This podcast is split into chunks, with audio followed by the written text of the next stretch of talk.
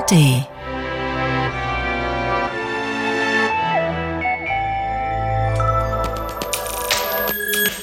Ein unvermeidlicher Gast. Das unvermeidliche Thema. The End. Ein Radio 1 Podcast auf Leben und Tod. Ihr Lieben, die neueste Ausgabe von The End mit einem tollen Gast für den Podcast hier auf Radio 1. Wenn ihr sie schon mal gesehen oder wahrscheinlich eher gelesen habt, dann weil ihr Zeit Online lest, weil ihr Spiegelleser seid oder weil ihr noch so altmodisch seid und Bücher kauft. Ich freue mich, dass Katja Lewiner zu Gast ist. Ich grüße dich. Hi Erik. Wir sitzen immer nicht im Radio 1 Studio, sondern im wunderschönen Potsdam und schauen hier nach draußen. Katja, der Grund, weswegen ich dich eingeladen habe, ist, ich bin beim Spiegellesen über einen Artikel gestolpert. Der Artikel erzählt die Geschichte, wie du mit, jetzt bist du 38, vor zwei Jahren erfahren hast, dass du eine Krankheit hast, die eigentlich jederzeit dazu führen kann, dass du stirbst. Ich dachte, du sagst noch was. Tatsächlich habe ich diese Diagnose bekommen vor zwei Jahren. Ich muss das aber ein bisschen abmildern. Es ist nicht ganz so dramatisch, wie es klingt oder sich auch manchmal anfühlt. Also ich habe einen Defibrillator implantiert bekommen, der schützt mich vor dem Gröbsten. Das heißt, der gibt einen Stromstoß ab, ähm, sobald mein Herz lebensgefährlich zu schnell schlägt und dann äh, kommt das hoffentlich auch wieder in den Takt. Diese Geräte haben so ein bisschen eine kleine Fehlerquote, das kann passieren, dass er eben nicht auslöst, dann habe ich Pech. Aber im Grunde ist das meine Lebensversicherung bei dieser Erkrankung. Und das ist eigentlich auch fast das Einzige, was man machen kann. Also die ist unheilbar und ähm, ja, endet tatsächlich manchmal häufig was auch immer mit dem plötzlichen Herztod. Wie, wie heißt die Erkrankung?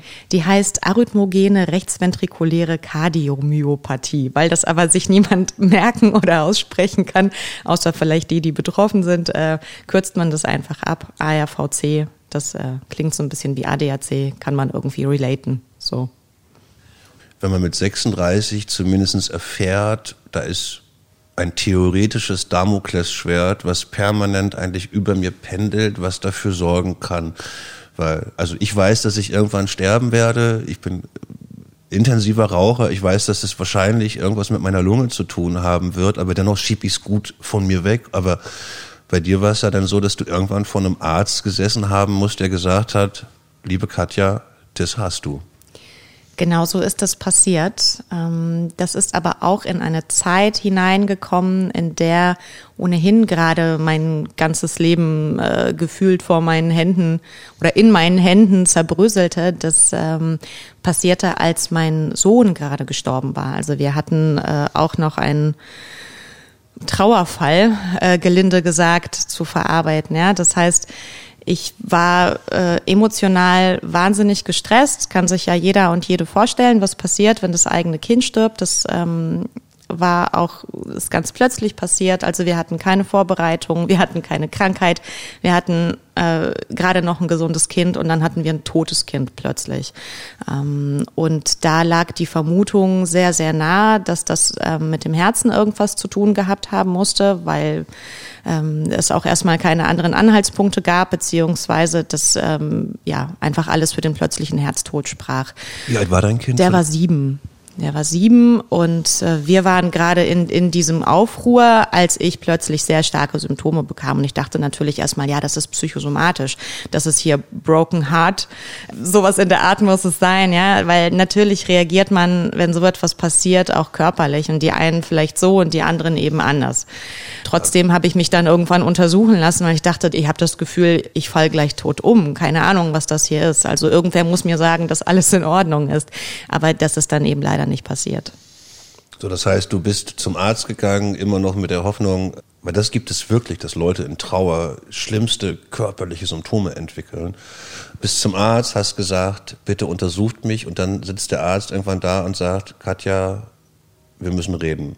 Es war sogar ein bisschen anders. Ich hatte schon vorher Symptome gehabt in dem Jahr zuvor. Da war meine Hausärztin aber noch ganz entspannt, weil junge Frau, nicht übergewichtig, keine Raucherin. Also ich hatte nicht diese typischen Risikofaktoren für Herz-Kreislauf-Erkrankungen. Und dann hat man sich so die Schilddrüse angeschaut und dann war da alles in Ordnung. Und dann meinte sie auch, vielleicht haben Sie Stress. Und ich meinte, ja klar habe ich Stress. Ich bin Journalistin. Ich habe ich hab, ich hab Panikattacken, das wird es sein. Das sind Panikattacken, weil du hast eine Arbeit, du hast drei Kinder, du hast irgendwie ein anstrengendes Leben da haben auch schon andere Panikattacken von bekommen. So, genau, und diese Diagnosemaschinerie ging tatsächlich aber erst los, ähm, obwohl ich auch mit ähm, heftigen Beschwerden dann in der Notaufnahme war, ging eigentlich erst los, nachdem ich sagte, hey, hier, mein Sohn ist gerade gestorben und wir wissen nicht, ob es das Herz war. Also quasi ohne diesen Todesfall hätte sich mich auch niemand so genau angeschaut überhaupt. Da falle ich quasi durch alle Raster durch. Ist das eine genetische Erkrankung? Genau, das ist eine genetische Herzerkrankung. Die haben wir aus der Familie meiner Mutter bekommen. Da sind sehr, sehr viele Personen betroffen, unter anderem eben auch mein Sohn zum Beispiel und eine meiner Töchter. Und das heißt, deine Tochter hat auch einen die hat auch diesen Gendefekt, genau. Mhm. Hat jetzt aber auch schon einen Herzschrittmacher? Nein. Nee, das hat sie nicht. Die implantiert man eigentlich erst, wenn die Menschen symptomatisch werden. Normalerweise. Also es gibt auch Leute, die sind sehr, sehr sicherheitsbedürftig und äh, auch uns wurde schon ein Gespräch darüber angeboten dann äh, bei der Kinderkardiologie. Das haben wir aber ausgeschlossen für uns, weil das doch Einschränkungen mit sich bringt und das ist auch einfach uncool für ein Kind, schon von vornherein mit diesem Gefühl durch die Welt zu gehen, ich bin krank, mir kann irgendwas passieren. Da äh, finde ich, ist so eine engmaschige kardiologische Betreuung ist für uns in dem Moment, wo sie jetzt noch nicht symptomatisch ist, so wirklich ähm, erstmal Sicherheit genug. Aber sie weiß Bescheid. Mhm. Und sie weiß, worauf sie achten muss, okay. dass ihr nichts passiert. Ich weiß, wir könnten jetzt auch ganz groß wahrscheinlich in die Geschichte von deinem Sohn einsteigen, aber mich interessiert gerade wirklich mehr, wie, was es mit dir gemacht hat, diese Nachricht zu bekommen. Wahrscheinlich gab es ja erstmal medizinische Ansätze, wie können die dir helfen? So, was haben die dann gemacht? Also, die haben dir einen Herzschrittmacher eingesetzt. Genau, ich habe einen Defibrillator, das ist ein bisschen anders als ein Herzschrittmacher, kein Problem. Wusste ich vorher auch nicht. Der Herzschrittmacher ist dafür da, unter anderem, um ein zu langsam schlagendes Herz etwas schneller schlagen zu lassen, so dass, dass der normale Rhythmus erhalten bleibt. Wenn zu wenig Herzschläge da sind, fließt ja auch zu wenig Blut durch den Körper und so, das ist ungesund. Und der Defibrillator, der schockt einfach nur. Das äh, kennt man aus dem Fernsehen, wenn dann so Wiederbelebungsmaßnahmen kommen, dann geht so ein Ruck durch den Patienten und dann lebt er wieder, hoffentlich. so. Und genau das macht der Defi. Der ist dann implantiert und äh, gibt dann so einen Schlag ab. Ähm, weiter kann man eigentlich nicht viel machen bei dieser Krankheit. Man kann mit Medikamenten ein bisschen helfen, das Herz zu stabilisieren. Also das heißt, ich nehme Medikamente, meine Tochter tut es auch. Und ansonsten ist das Einzige, was man tun kann, keinen Sport zu machen. Da würden sich viele wahrscheinlich drüber freuen, wenn sie so ein offizielles Sportverbot bekämen. So, also meine Tochter findet es auch ganz geil, dass sie jetzt in der Schule nicht so mitturnen muss wie die anderen und das da nicht so auf Leistung ankommt. Es ist tatsächlich so, dass Sport oder körperliche Anstrengung den Verlauf der Krank Krankheit beschleunigt und ähm, dazu führt, dass ja, man vielleicht äh, früher stirbt. Okay, das heißt, sowas, was man eigentlich kennt zum Stabilisieren vom Herzen, eher mal Sport machen, fällt bei dir. Absolut. Komplette Kontraindikation, ja. Weißt du noch, also natürlich, du bist in der Situation, dein Sohn ist gerade verstorben. Hat das, ey, was, was hat das in dir ausgelöst? Hat das, also ich, weil ich wahrscheinlich, also man denkt ja immer so, ich werde jetzt der totale Nihilist, wenn ich weiß, das könnte zu Ende sein. Also als die Diagnose kam und wir gerade in dieser Trauerphase waren, die Diagnose hat uns ja ganz, ganz wenig Zeit gelassen, dann wirklich zu trauern, weil wir mussten uns sehr, sehr stark auf das Hier und Jetzt konzentrieren, darauf irgendwie, wer ist noch betroffen, was kann man medizinisch alles machen. Also das ähm, hat uns ganz stark zu uns geholt, was auf der einen Seite total beschissen war, weil ich wollte Zeit haben für meinen Sohn und für für den Abschied und gleichzeitig, glaube ich, hat uns das sehr geholfen, vorwärts zu gehen und im Leben sozusagen zu bleiben, dass es eben einen anderen Fokus auch nochmal gab. Das war auf irgendeine Weise richtig gut, glaube ich. Und also ich habe überhaupt keine spirituellen Ansichten oder so oder Ideen, aber in dem Fall dachte ich wirklich immer wieder krass, krass, der hat wirklich auf eine Weise ich weiß nicht, ob es tatsächlich so sein wird irgendwann, aber der hat uns auf eine Weise auch wirklich das Leben gerettet. Der hat auf eine Weise, dadurch, dass eben er, wie kann ich das sagen? Das ist, das ist so bescheuert, als ob er so, sich so geopfert hätte oder so. So ist es ja nicht. Aber ohne seinen Tod hätten wir, die diese Diagnose überhaupt nie bekommen und sehr viele Menschen aus meiner Familie hätten die Diagnose nicht bekommen. Die hätten sich weiterhin riskant verhalten. Ich hätte nicht rechtzeitig meine Therapie bekommen. Bei mir war die Krankheit schon sehr weit fortgeschritten. Also uns wäre das alles auf eine Weise zwar erspart geblieben, weil es ist auch schwierig, mit so einer Diagnose umzugehen und es ist, ähm, es macht wirklich keinen Spaß, chronisch krank zu sein und zu wissen, ich muss die ganze Zeit auf mich aufpassen. Aber wenn wir das alles nicht wüssten, wer weiß, was in der Zwischenzeit passiert wäre. Also bei mir hat der Defibrillator schon dreimal ausgeschlagen. Das heißt, ich kam schon an den Rand dessen, was für mein Herz erträglich gewesen ist und vielleicht hätte sich mein Herz auch ohne Defi wieder einbekommen, aber vielleicht auch nicht. Wir wissen das einfach nicht. Woran woran merkst du das, dass der Defi anschlägt? Also es piept, nein. Äh, nein, es piept nicht. Das erste Mal traf mich das tatsächlich aus dem Nichts. Inzwischen weiß ich, worauf ich achten muss. Und damals war das so, ich habe so so ein bisschen Tischtennis gespielt, so das war wir haben so ein bisschen Rundlauf gemacht, eigentlich nichts so wahnsinnig krasses. Und dann merkte ich so plötzlich, oh, mir wird so ein bisschen schwarz vor Augen, ich muss hier kurz Pause machen so wie es halt manchmal ist beim Sport oder was auch immer. Und äh, plötzlich ging so ein, so ein Ruck durch meinen Körper. Also wirklich, ich, ich war wie so ein, ja, tatsächlich, wie man das aus dem Fernsehen kennt. Die, die Leute zucken so krass zusammen. Und es war so ein, wie so ein Schlag aus meinem Brustkorb, der war so stark, also als hätte man, als hätte man mir wirklich den Brustkorb eingetreten. Es war unglaublich. Ich hatte auch wirklich dann noch zwei Tage lang Schmerzen in meinem ganzen Körper. So, also es ist eine, eine wahnsinnige Wucht, die dahinter liegt. Und inzwischen weiß ich, okay, aha, jetzt schlägt mein Herz so schnell. Also ich achte jetzt auch sehr, sehr genau auf meinen Puls. Ähm, ich spüre das. Und dann weiß ich, okay, jetzt hinsetzen, Ruhe bewahren, gleich kommt's. So. Und das ist dann quasi der Elektroschock, der in dem genau. Moment dich so mitnimmt. Mhm.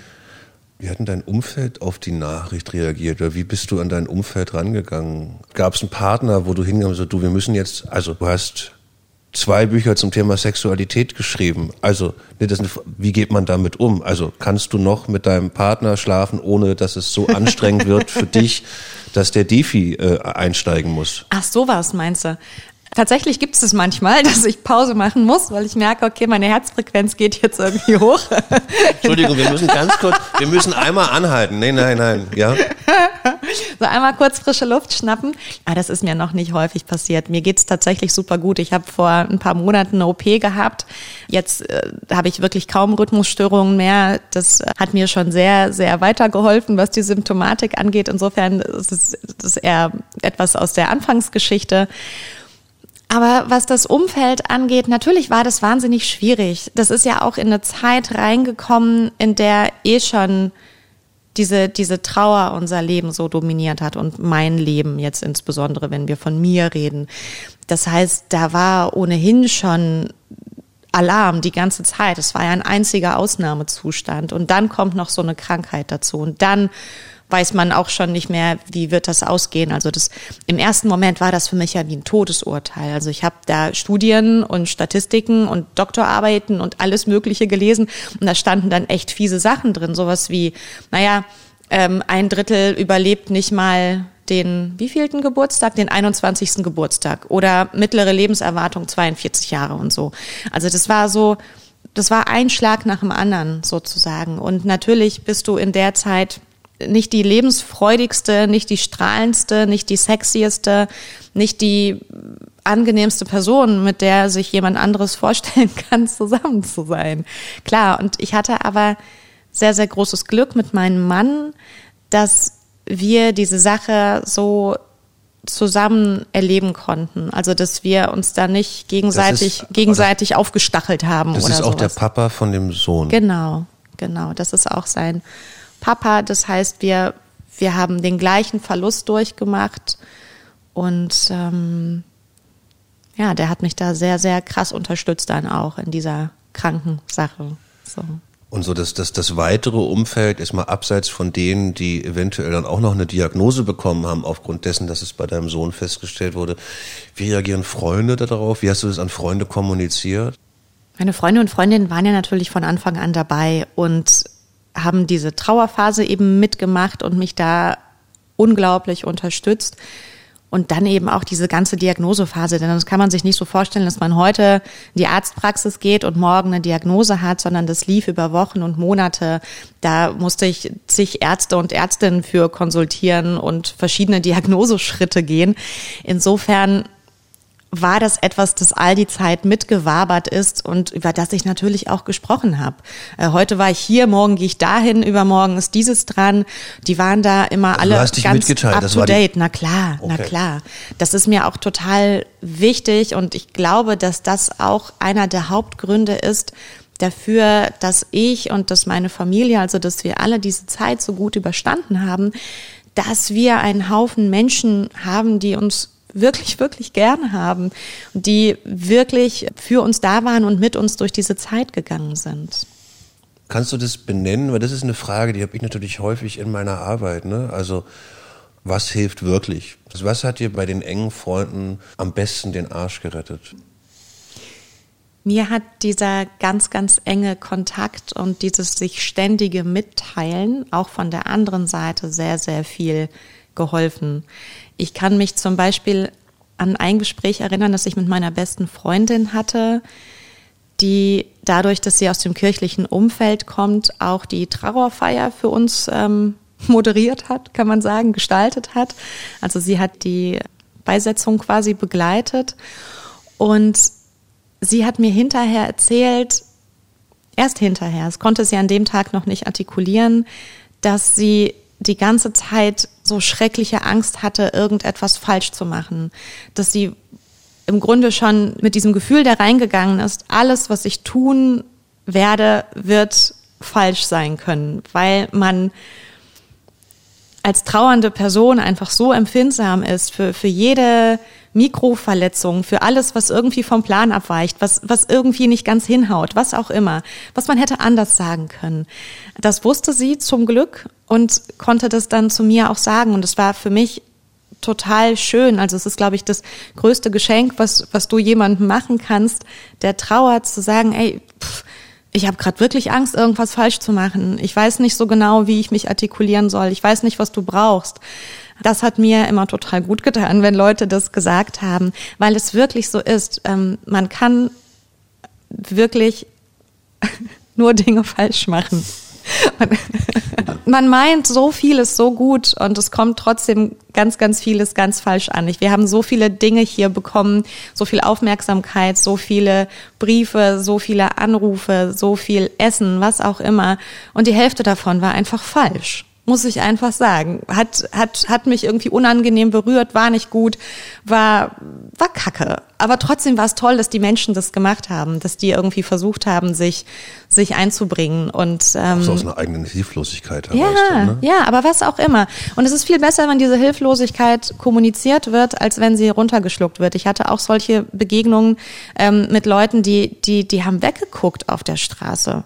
Die wussten nicht, was sie tun sollen. So, weil die, die, die sind so fertig mit dieser Da bist du Situation jetzt selber. aber beim Verlust von deinem Sohn oder bei deiner Erkrankung. Beides. Beides. Beides. Also das ist, das ist unfassbar für Menschen. So. Weil das ist was, was ich häufig auch beobachte, dass ich immer wieder den Tipp gebe, ey, macht als Umfeld möglichst konkrete Angebote. Nicht dieses meld dich, wenn du was brauchst. genau, ne? sondern äh, ich koche heute Abend was, was möchtest du haben?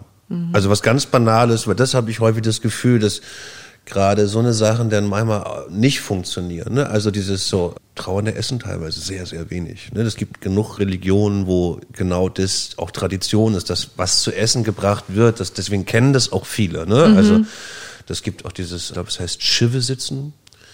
Also wenn du quasi als äh, jüdischen Gemeinde dann jemanden verlierst, bringt die Gemeinde dir Essen nach Hause, dass du dich erstmal um nichts, um Sehr, nichts, sehr praktisch. um nichts kümmern musst. Ja. Hast du denn nach dem Verlust von deinem Sohn und deiner eigenen Diagnose, gibt es weltliche Sachen, um die du dich gekümmert hast? Also hast du dafür Sorge getragen, was passiert denn, wenn Katja verstirbt? Meinst du sowas wie ein Testament? Testament Oder- und- oder was- worauf Testament oder was passiert mit meinen Kindern? Ne? Also so, ich bin bis jetzt nicht krank, aber als meine Tochter auf die Welt gekommen ist, als alter Hypochonder, war meine Überlegung, okay, was muss ich machen, damit ich möglichst wenig fehle und sei es nur, dass ich auf so einer weltlichen Ebene ihr fehle, also eine Lebensversicherung abschließen, um meine Kinder durch die Ausbildung zu bringen oder ein Testament machen, genau so eine Sachen. Ich habe vor solchen Dingen keine Angst. Also ich bin mir sehr sicher, dass wenn ich sterbe, meine Kinder sehr gut versorgt sein werden durch ihre Väter. Also meine erste Tochter hat einen anderen Vater als meine zweite. Und das sind beides großartige Menschen, die an der Erziehung der Kinder genauso viel teilhaben wie ich. Und äh, wir, wir sind da eine sehr schöne, fast mustergültige Patchwork-Familie geworden, so dass ähm, da alle tatsächlich eine sehr große Beteiligung haben und wir uns untereinander sehr gerne mögen und viel Zeit verbringen zusammen. Also da habe ich einfach keine Angst, dass da irgendein Kind unter die Räder gerät oder irgendwie zu wenig Kontakt zum anderen Elternteil oder sowas haben wird. Lebensversicherung wird jetzt schwierig mit meiner Situation. ah, genau, also spätestens jetzt, ja. Jetzt, jetzt ist vorbei, hätte ich mich vorher drum kümmern müssen. Ist aber nicht so tragisch. Also die Fattis werden schon gut für die Kinder sorgen und äh, ja. Aber zum Beispiel die Frage wäre, die beiden, die leben hier im Haushalt zusammen. So, leben die weiter in einem Haushalt zusammen, wenn dir was passieren würde? Oder ziehen die zu ihren Vätern und sind plötzlich aus dem, also das wären so Fragen, die mir durch den Kopf schwirren.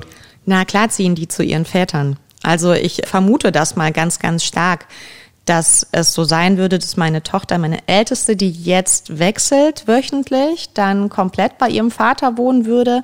Trotzdem ist mir total klar, dass es einen ganz, ganz engen Kontakt geben würde und dass da niemand irgendwie, wie gesagt, den, den, den Stiefvater äh, wird vermissen müssen, wirklich. Also das, das weiß ich einfach. Da habe ich wirklich Zutrauen in die hervorragenden menschlichen Qualitäten dieser Menschen. Immerhin habe ich Kinder mit ihr. Ähm, weil ich erinnere mich, wir hatten das Gespräch, also die Mutter meiner Tochter und ich hatten genau das Gespräch, also was ist denn, wenn uns beiden was passiert?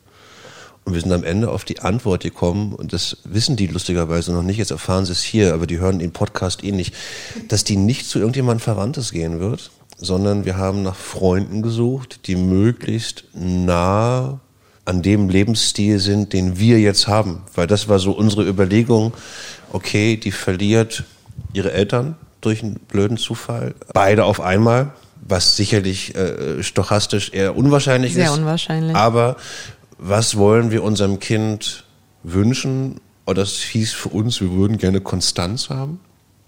Also Konstanz in der Form, wie gestaltet sich der Alltag? Was sind kulturelle Inhalte? Und sind dann relativ schnell an den Punkt gekommen, dass das eher Freunde sind, wo sie dann hingehen würde. Also so die klassische Paten-Onkel, Paten-Tante-Geschichte. Und das war aber ein, ein harter Prozess bei uns. Also weil natürlich sagst du immer erstmal Oma, Schwestern, nee, und sind aber dann dann, nee, das muss zu Freunden gehen Und wissen die Freunde schon Bescheid? Die wissen von ihrem Glück auf jeden Fall, ob sie da, also was du so andeutest, mit der Realität rechnet natürlich keiner, ne? Aber das haben wir dann, das ist dann, glaube ich, wenn du damit, also so wie du, du hast jetzt eine Realität und die sehe ich in meiner Arbeit ja auch andauernd, dann hast du schon eher eine Vehemenz, in der du sagst so, nee, ich meine das ernst, die soll hier zu euch kommen. Das ist ganz interessant, dass ich mir über diese Realität vorher nie Gedanken gemacht habe. Also es ist für mich eine ganz, ganz neue Herausforderung, damit umzugehen, dass tatsächlich jederzeit irgendein Scheiß passieren kann. Ich habe mich früher so unglaublich sicher gefühlt. Also ich war so wie, ja klar, ich bin unsterblich. Ich kann alles. Meine Kinder können alles. Die fuhren ohne Helm mit dem Fahrrad zur Schule. Die sind immer alleine, Niemals, niemals. alleine rumgelaufen. Also ich habe auch nie Angst vor Entführungen gehabt oder irgendwas. Also so niemals Angst vor Krankheiten. Wir sind nie zum Kinderarzt gegangen. So ähm, hat hat uns nicht interessiert. Aber das war auch so einer der ersten Wünsche, als ich mir so, was wünsche ich meiner Tochter? Angstfreiheit. Also Angst vor unnatürlichen Sachen. Aber was hat es auf, auf deiner Ebene nochmal gemacht, dass diese Angstfreiheit weggefallen ist? Also so, hat das dich gelähmt oder war das eher Befreiungsschlag auch nochmal? Beides. Ich habe auf der einen Seite manchmal richtig Angst vor irgendwas. Tochter hat so viele blaue Flecke, die hat Leukämie. Also total klar, müssen wir zum Kinderarzt gehen, sofort untersuchen lassen, was ist hier mit dem Blut los. Äh, ich diagnostiziere Leuten ständig irgendwelche lebensbedrohlichen Krankheiten. Also ich bin, glaube ich, seit meiner Diagnose auch schon dreimal gestorben an irgendwie Thrombose, Lungen, Lungenembolie, äh, Hirnhautentzündung, ja alles schon gehabt. Wir dürfen keine Zeit zusammen verbringen. Ich bin krasser Hypochonder. Bei mir ist auch immer jeder Knubbel sofort. Hautkrebs? Nee, das, aber, aber da gibt's doch auch, da hinten gibt's doch auch Lymphknoten, oder? Nein, lachen, aber das ist wirklich, das ist, muss man drauf aufpassen muss man richtig aufpassen. Also jedes Bauchschmerzen sofort Klinik. Das ist mein erster Gedanke, Klinik.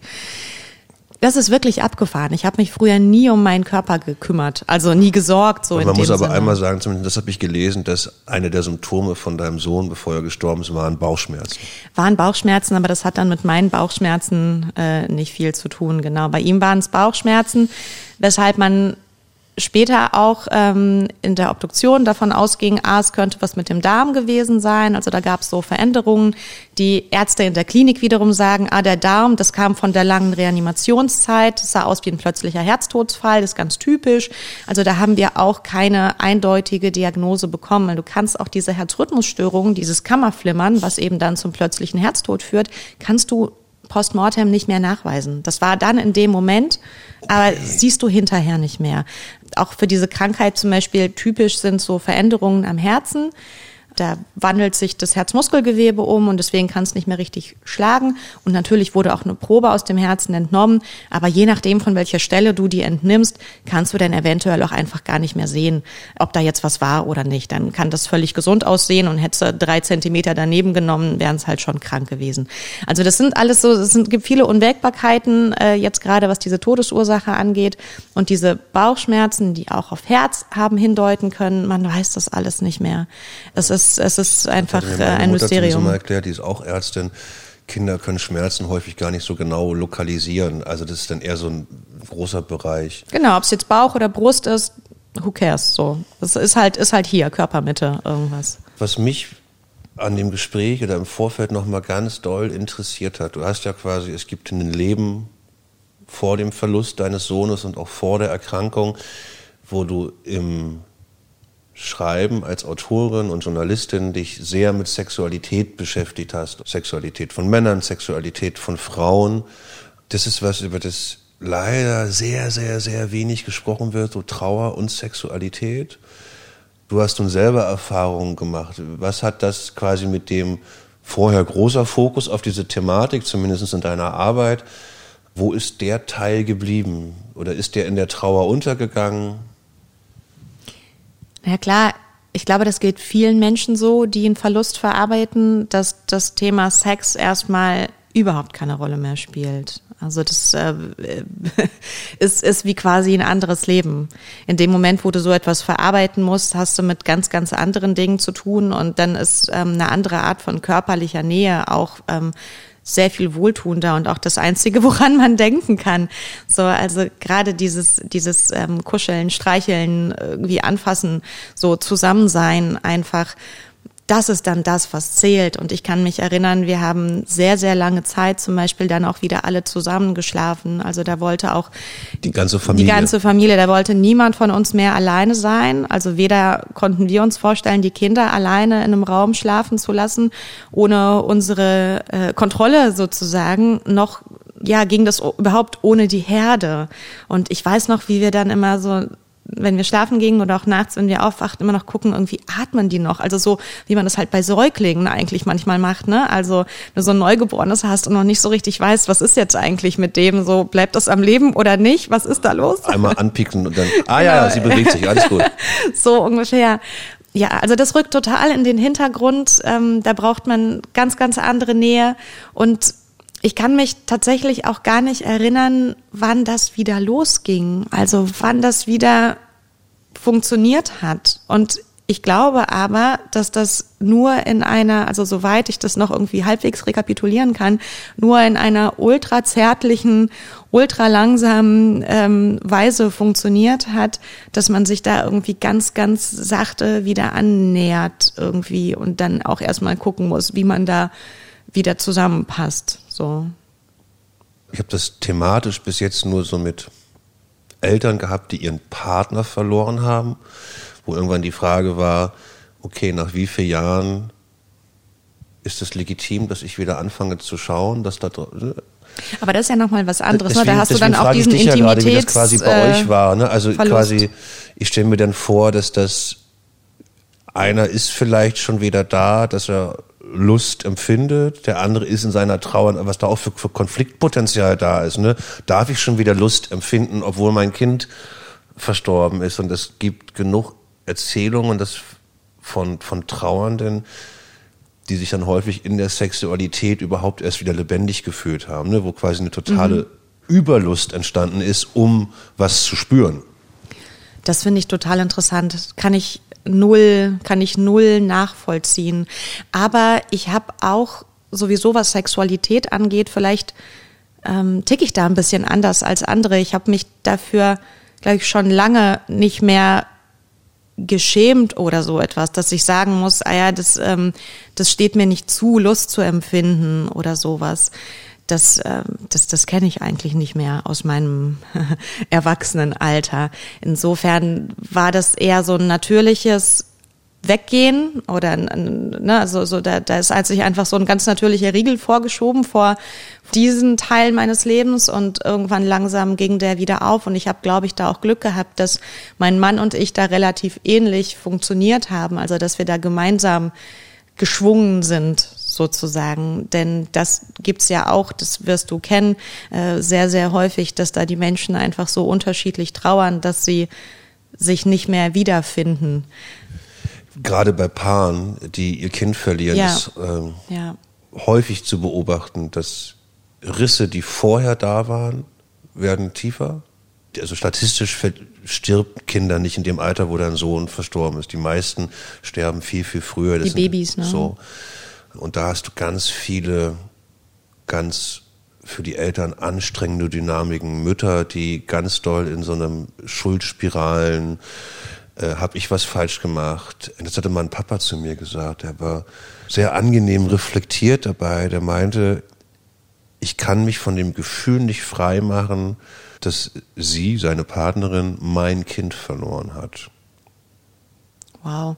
Davor Also- hatte ich total große Angst übrigens, weil ich diejenige war, die äh, mit meinem Sohn zusammen war in der Nacht. Also der hatte ja diese Bauchschmerzen und wir waren in, sogar in, äh, in der Notaufnahme mit ihm. So, wo ähm, dann, dann hieß er Magen-Darm-Infekt, gehen Sie mal wieder nach Hause. Und ich habe dann die Nacht bei ihm geschlafen, wie man halt bei ne, beim kranken Kind schläft. Einer muss es machen.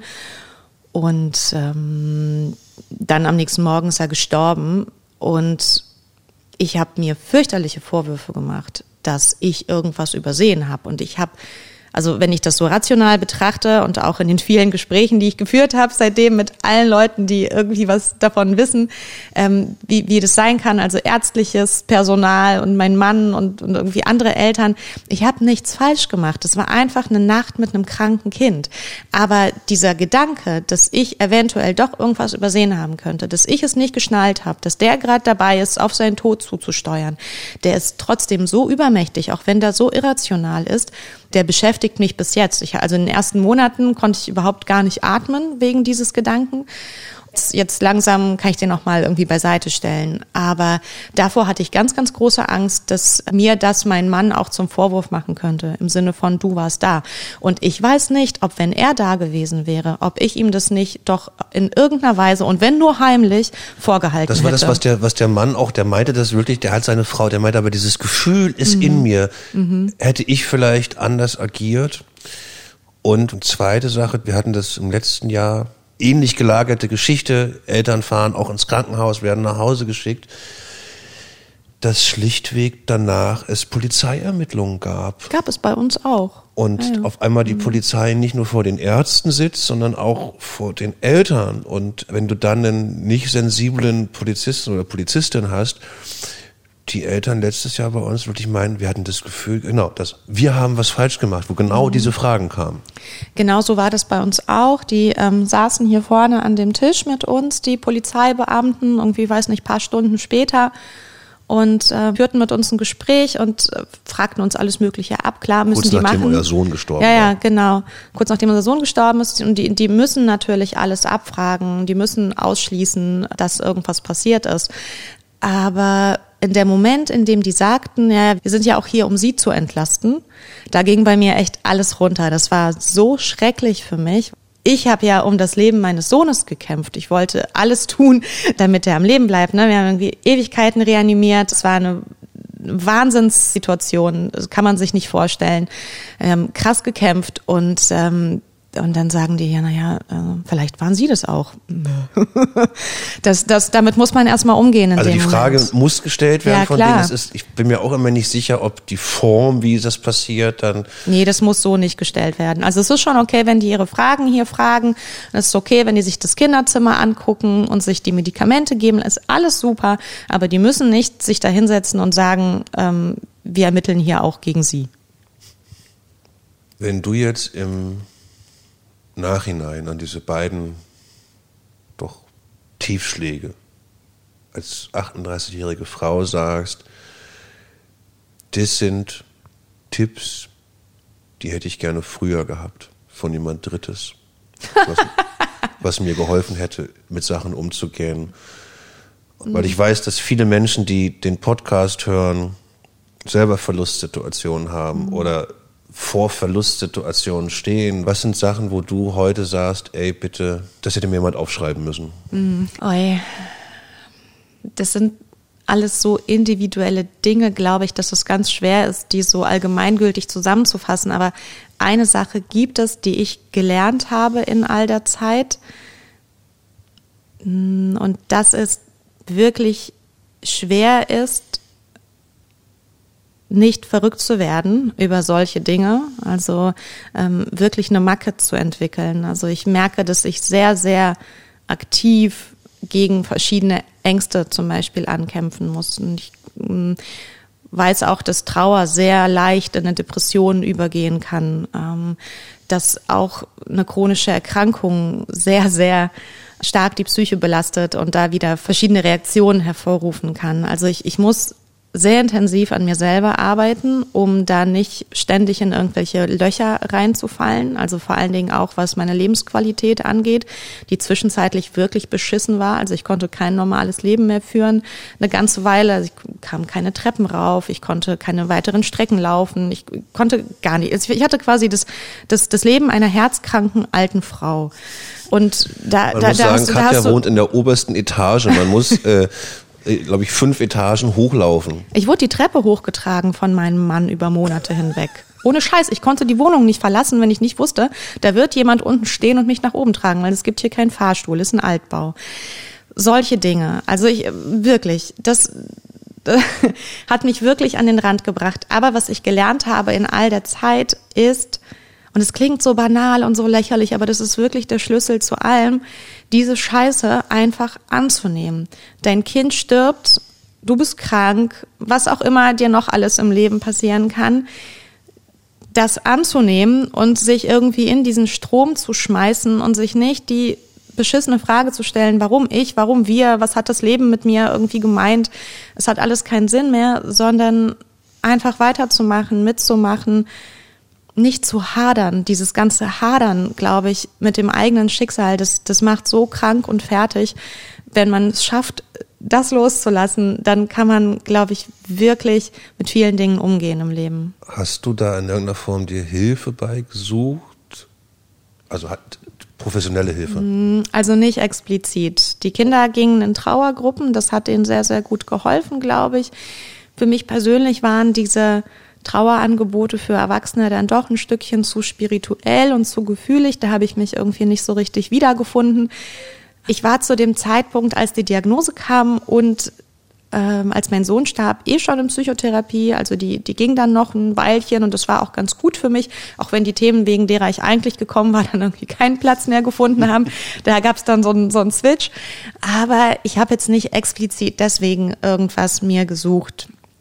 Da wiederum muss ich echt eine Lanze für meine ganzen äh, Freundinnen, Freunde, Verwandten brechen und sagen, da haben wir auch einfach Glück gehabt. Also wenn es die nicht gegeben hätte, dann hätte ich garantiert irgendwas gebraucht. Was ich wieder häufiger im Podcast gen Ende fragen soll, hat mir letztens jemand geschrieben. Hast du dir denn nochmal Gedanken über deine Trauerfeier gemacht? Und wenn ja, die Hauptfrage, die immer alle interessiert, ist, welche Musik soll laufen, wenn du sie dir aussuchen dürftest? Das ist so eine lustige Frage, weil ich mich erinnern kann, als wir die Trauerfeier für meinen Sohn vorbereitet haben, haben wir uns ganz, ganz viele Gedanken darüber gemacht, was er wohl cool finden würde und worüber er sich freuen würde. Und ich bin mir sicher, wir haben sehr, sehr vieles davon abbilden können. Aber es sind auch Sachen passiert, wo wir genau wussten, er wird es richtig scheiße finden. Und ich finde, das muss der Verstorbene dann halt auch aushalten. Also der, der ist weg oder die, ja, also der ist gegangen. Und dann muss er sich damit irgendwie Geil, so zwei, zwei nicht, bist, man muss sagen, Katja ist in Moskau, Moskau? geboren. Ja. Zwei nicht spirituelle Ostkinder, die quasi frei von religiösen Ideen leben. Ja. Absolut. Genau, also das muss er klarkommen mit. Ähm, und genauso halte ich das bei mir selber auch. Ich bin einfach bereit, klarzukommen ich mit dem, was zu. die anderen dann machen. okay. Aber da bin ich halt auch kleiner. Äh, da, ja, du bist aber auch dann wahrscheinlich äh, von, von Berufswegen. Nein, damit, ich, äh, nein, nein, aber ich denke, also wirklich mit schlechter Musik, ich, ich, würde, ich würde zurückkommen und mich rächen, glaube ich. Nee, ich, ich glaube, mir ist das dann egal einfach. Okay. Also ich bin dann ja eh tot. Ich bin nicht mehr da. Ich sehe das auch nicht mehr. Ich bin viel, viel mehr dafür, dass die Menschen, die äh, zurückbleiben, ja. sich das genau so geil machen, wie sie das gerne haben möchten. Aber jetzt mal. Und die kennen mich ja auch ganz gut. Jetzt mal ganz davon. praktisch, egal wann das passiert, ob in zwei oder in 50 Jahren, würdest du neben deinen Sohn wollen? Boah, das ist, boah, das sollte ich mir echt mal überlegen. Wir haben bei meinem Sohn einen kleinen Griff ins Klo gemacht mit der Grabstelle. Ich kann das mal ganz kurz erzählen. Wir haben uns eine Stelle ausgesucht, wo ein paar Menschen aus unserem Umfeld schon beerdigt liegen, ähm, aus unserem Freundes- und Bekanntenkreis und dachten, ja, das ist cool, wenn der da auch ist und haben dann bei der Friedhofsverwaltung angerufen und gesagt, hier an dem Platz würden wir gerne uns irgendwie anschließen, geht das klar? Und die sagten, ja, das geht klar, super. Wir haben die Beisetzung durchgeführt und alles gemacht und als die Beisetzung schon vorbei war, bekamen wir erst den Vertrag zugeschickt, in dem stand, diese Grabstelle ist für, ich kann mich nicht erinnern, 15 Jahre oder so ausgelegt, ohne Option auf Verlängerung. Und das haben die uns vorher einfach nicht gesagt, die Penner. Das war wirklich schlimm für uns, weil Kannst du dir vorstellen, bei einem Kind, 15 oder vielleicht waren es auch 25 Jahre, ich kann mich nicht erinnern genau, also es gibt ja diese, diese normale, die, die normale. Unterschied, aber 15 Jahre kann schon sein. So, also in 15 Jahren, das ist nix. In 15 Jahren bin ich hoffentlich noch nicht tot, möchten vielleicht die Geschwister noch zum Grab gehen ab und zu, also momentan wollen sie es nicht, aber vielleicht, wenn sie erwachsen sind. Und wir hätten einfach wahnsinnig gerne diesen Ort uns für längere Zeit bewahrt. Und das können wir jetzt nicht mehr. Das heißt, wir können eine Exhumierung vornehmen, wenn wir das unbedingt wollen. Aber das ist irgendwie, das, das fühlt sich auch so falsch an für mich. Ich, ich weiß es nicht. Was rätst du uns als Profi? Darüber können wir ja nochmal reden, wenn das Mikro Später aus dann. ist. Ja. Nein. Katja, vielen, vielen Dank für diese, wie ich finde, bewegende Geschichte. Vor allen Dingen, weil du auf eine so angenehme Art darüber erzählst, dass das nicht so gefühlsduselig ist, weil ich das irgendwie immer wieder wichtig finde oder immer wieder merke, dass so wie du über die Ereignisse sprichst, ist das eine normale Sprache und es tut gut, das zu hören. Und ich kann jedem nur empfehlen, auch wenn wir jetzt hier im öffentlich-rechtlichen sind, versucht den Artikel im Spiegel zu finden, der ist sehr schön geschrieben und trifft noch viel mehr Punkte, als wir jetzt hier im Gespräch hatten. Katja, vielen Dank. Danke, Erik. Ein guter Abgang ziert die Übung. The End. Der Podcast auf Leben und Tod. Bis zum nächsten Mal. Vielleicht.